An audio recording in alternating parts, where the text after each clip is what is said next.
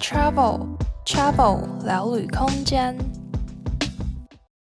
Hello，大家好，欢迎回到 Travel 聊旅空间，我是 Jessie。今天要来和你聊聊荷兰薯条。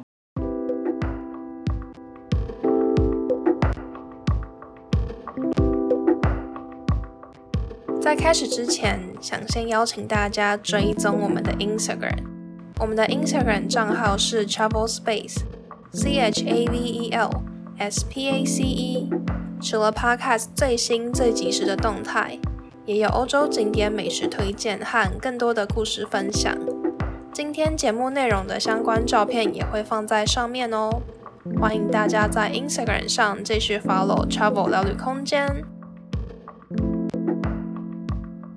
今天要来和大家分享的是荷兰的薯条。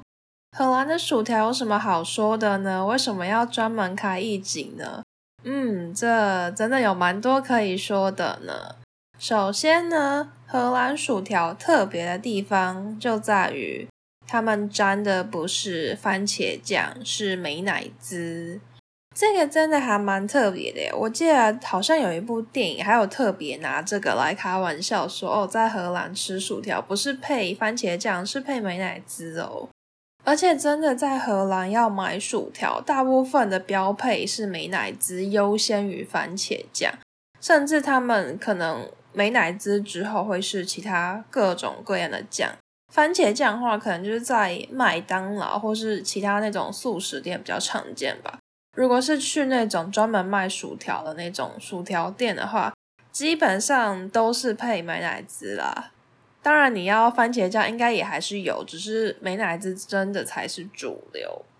那我个人呢，一开始听到这个美乃滋也觉得很奇怪，因为印象中美乃滋就是有一点油腻又甜甜的东西，可能在吃那种竹笋沙拉才会配的东西。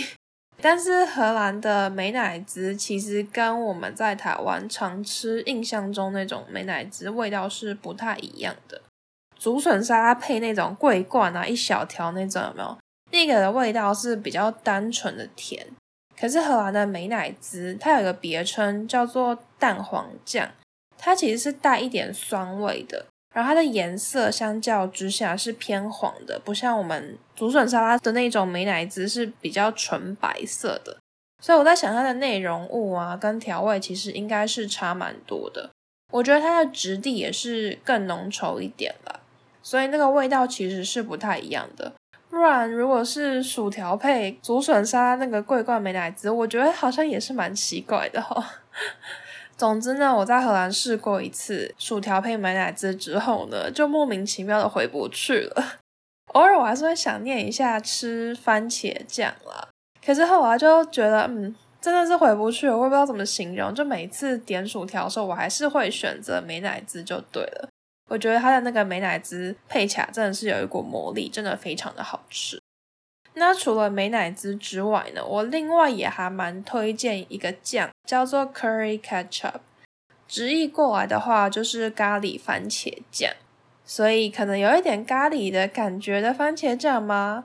我觉得很难形容啊。我觉得就我印象来讲，好像更偏向糖醋酱一点，就是也是酸酸甜甜。可是美乃滋也是酸酸甜甜的啊，但美乃滋就是奶味那种比较重。然后糖醋酱这一种，就是有糖醋酱又有番茄酱，又有一种我不知道怎么形容诶，就是它也不是真的是你吃的那种日式咖喱、印度咖喱的味道。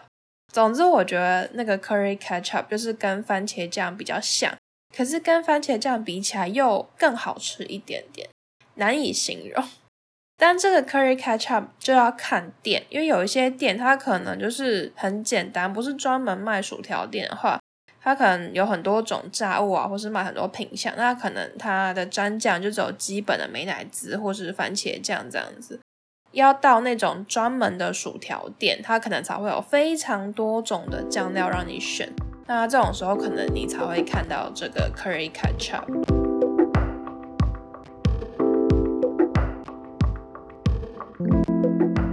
那在荷兰推荐的薯条店呢，最有名的就是 Manneken Pis 尿尿小童，这个是在阿姆斯特丹，应该大家去都会吃的店。它的位置也非常的好，离火车站市中心非常的近，非常非常的市中心。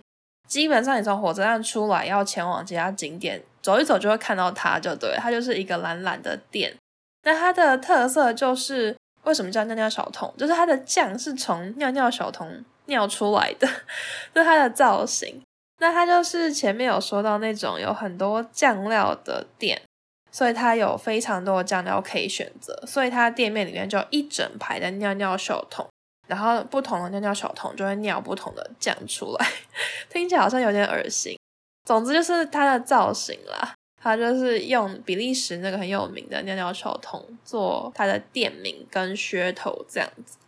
那这一间 Mannequin Pez 的薯条呢，它分成三种 size，就是小、中、大嘛。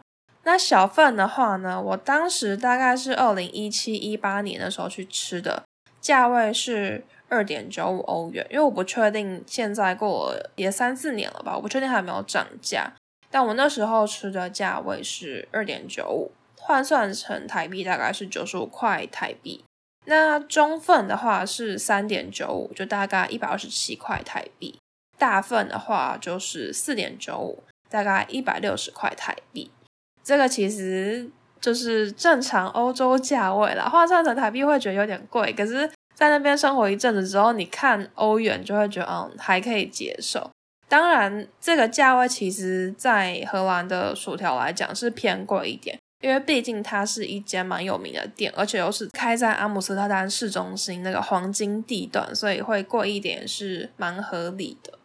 那它另外还有卖酱，你如果要加酱料，不同的酱料的话，它是可以让你另外加酱，它就是一个酱料算一个钱。那它的酱大部分都是七十五 cent，大家可以想成零点七五欧元这样子，大概是台币二十四块。那它还有一个唯一一个酱叫做 fried sauce 薯条酱，是五十 cent，大概是台币十六块。但是我就是一个美乃滋跟 curry ketchup 的忠实粉丝，所以我其实没有试过全部的酱。我基本上都是吃美乃滋，然后偶尔会吃 curry ketchup。我去吃 Mannequin Pez 的时候，我都会点 curry ketchup，因为美乃滋比较普遍嘛，那 curry ketchup 比较少见。那我记得有一次我跟我朋友去吃的时候，我们就想说它有这么多酱，我们就来试试看不同的酱好了。后来我们就试了一个叫做塔塔酱吧，但真的不油，那个塔塔酱就是有点腻，它也是偏奶偏美乃滋那种质地，但是。它就真的蛮腻的，比美乃滋更腻一点。然后那时候我们真的吃了一口，就觉得哦，好腻哦，好难吃哦，还是美乃滋最安全了。那这一间 Manneken Pis 的薯条，我觉得真的算是荷兰数一数二好吃的，不是只是观光客噱头之类，我觉得它是真的蛮好吃的。可是呢，对我来说，荷兰最好吃的薯条不是这一间。荷兰最好吃的薯条就在我那个时候念书的城市 Tilburg 某一间意外发现的小店。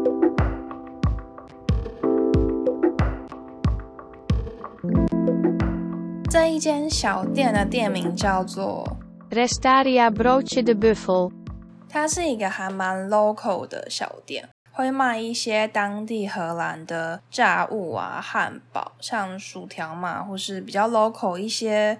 无法翻译的荷兰食物，之后我会再录一集荷兰食物的简介的时候，会再详细的介绍。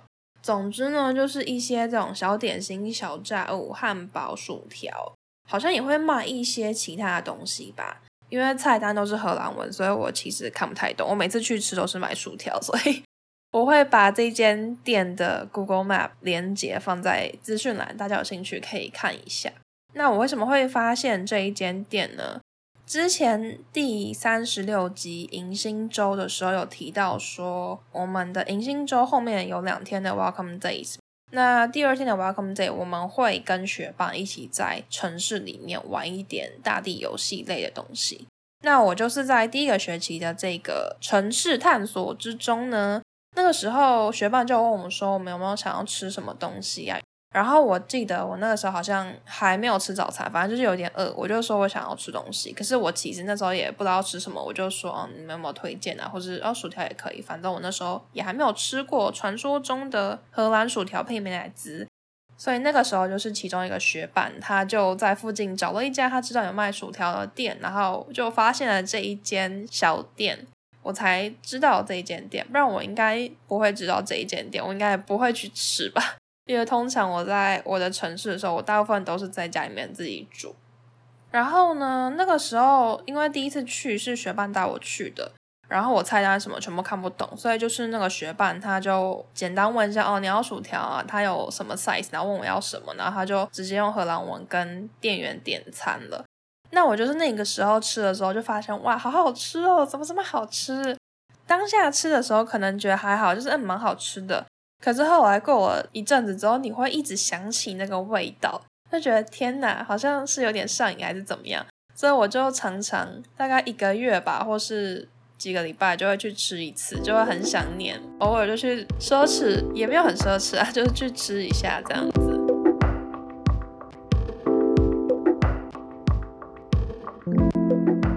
那我后来第二次去的时候，我还带了我另外一个朋友，就说我一定要推荐给你这间很好吃的薯条店。但因为我第二次是自己去的嘛，那我那个朋友他也是国际生，所以我们两个都不会说荷兰文。然后我那个时候就直接用英文跟他点餐，因为之前在荷兰就是用英文都没有什么问题啊，大家用英文都可以顺顺的回答你。结果呢，这边就是我第一次遇到我在荷兰第一个英文不通的时候，应该也是唯一一个吧，好像就只有这一次吧，就是我说英文真的是没有办法沟通，然后我们真的要比手画脚，还看不懂之类的，然后那时候就还蛮讶异的。所以呢，我后来发现他们不会说英文之后呢，我还自己做了一张图哦，就是我第一次吃的时候我拍的照片嘛，然后我就做了那张图呢，我还自己做图写那个价钱，因为它可能有分不同 size 嘛，反正我就记得说我那一次买的时候是那个 size，好像是最小的吧，然后是二点五欧元，我就还 P 了一个二点五欧元在上面，然后我每次去的时候，我就拿那张图片给他点餐，说哦，我要这个。就是嗯，薯条，然后有价钱，他应该就知道我要是什么，所以我后来每一次去都是这样点餐，超好笑的。然后我真的觉得他们的薯条太好吃了，所以我那时候就想说跟他们搭话一下。点完餐之后呢，就在旁边等嘛。那那时候我就看到旁边的菜单上面有一个类似 Vietnamese 的字，它是荷兰文，但是有点接近就是英文 Vietnamese 越南的之类的字。然后，因为店员他们是亚洲人的外表，所以我在想说，哦，他们是不是卖越南式料理之类？那他们会不会是越南人呢？所以我那时候就跟他们搭话说，想问说，哎，你们是不是越南人之类的？反正我就觉得薯条很好吃嘛，就想跟他们聊天。然后那时候因为英文不通嘛，所以我就用 Google 翻译。然后我就打说 Are you Vietnamese？然后用 Google 翻译翻译成荷兰文，然后就把那个荧幕给他们看。我想说给他们看那个荷兰文的意思。然后可能他们是移民吧，所以他们不知道是只会说，然后看不懂荷兰文，还是那个荷兰文翻译翻的很烂。总之呢，我就是 尝试用那个 Google 翻译想要跟老板沟通，但是他们真的看不懂。然后我就尝试比手画脚，我就指着那个菜单的 Vietnamese 指说，我想问说你们是不是越南人？结果呢，老板完全误会我的意思，他就很兴奋、很热心的跑进去厨房，然后拿出了一个我不知道是什么的冷冻食物给我看。他可能就以为说我在问那个菜单上的那个食物，就不是，我是想问他们是越南人。然后那时候就很不好意思，想说还害他跑进去厨房里面拿那个食物给我看。就整个会错意，最后后来就只好放弃。后来我每一次去就都是用那张图片跟他点餐。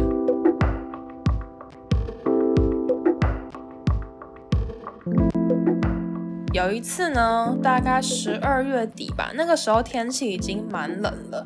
然后那一次我就是带了我另外一个韩国好朋友，也是去朝圣，因为我就觉得这间薯条超级好吃，就是我们城市最好吃，也是荷兰最好吃。我就带他去吃了，然后那个时候因为天气很冷，所以我们去的时候门是关着的，那里面也没有什么人，然后有点暗暗的，我就看不太清楚，想说不确定他那天有没有开，所以我就在门口张望，然后想说推推看门看打不打开这样子，然后那个时候我尝试推门就发现，哎，好像打不开，可是就里面也是亮的，所以我就想说到底是有开还是没有开，然后那个时候刚好就遇到老板娘跑出来，她可能看我尝试在开门吧。他就很热心的跑出来要帮我开门。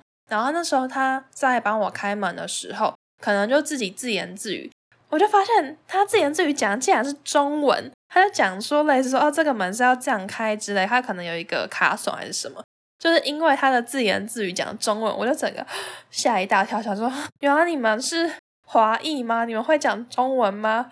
这么长久以来我们一直语言不通，还要用图片沟通，结果。我们两个都会说中文，就觉得天哪，这个乌龙也太好笑了吧！然后就是那一次之后，我就跟他们闲聊一下，我就说原来你们会说中文。之前我都一直用图片点餐，一直比手画脚之类的，然后就跟他们说他们家薯条真的很好吃，我很常来买。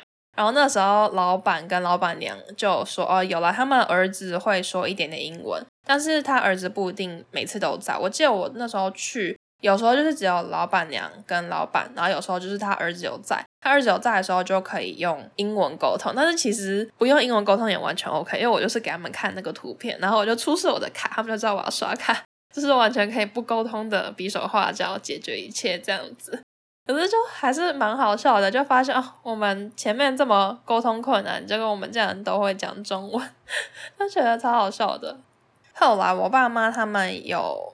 来欧洲找我玩一段时间，那个时候我当然有带他们去吃这个薯条，因为这薯条真的是太好吃了。只是变成各种朋友啊、家人来找我玩的时候，我都一定要带他们去吃、去体验就对了。然后那时候我爸妈就很开心，因为终于有遇到会讲中文的人，他们可以聊天了。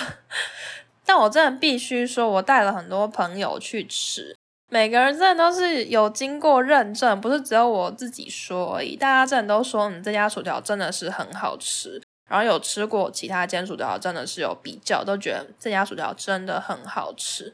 就是很可惜，它就是在我读书的那个城市的一间小小的店，它也不是什么知名的连锁店，也不知道它是什么魔力。反正我觉得真的薯条还是有差的，它真的就是非常非常的好吃。它真的是连冷掉都很好吃耶！唉，真的好怀念哦，好想要再吃一次那个好吃的薯条。之后如果有机会回荷兰，我一定一定会回去我那个时候念书那个城市，即使它真的没有什么好玩，但是我一定会回去，然后我一定会吃那间薯条。它应该还在吧？它感觉就开很久了啊。嗯，好，反正一定要继续开下去，我一定要回去吃，再吃好几次。Travel Q，今天的 Travel Q 想问大家。你吃薯条会配番茄酱还是美乃滋呢？还是你有其他独门的吃法呢？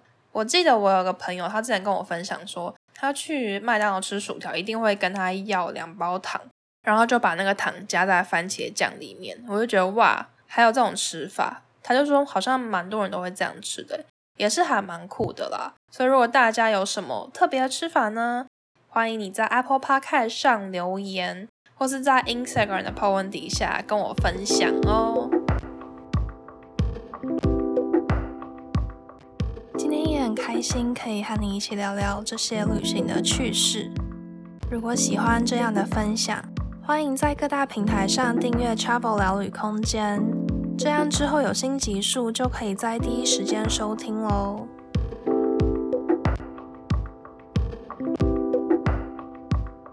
录 Podcast 对我来说是一件很开心的事，有一个管道可以分享自己的故事，在分享的过程中也重新回味这些重要的回忆。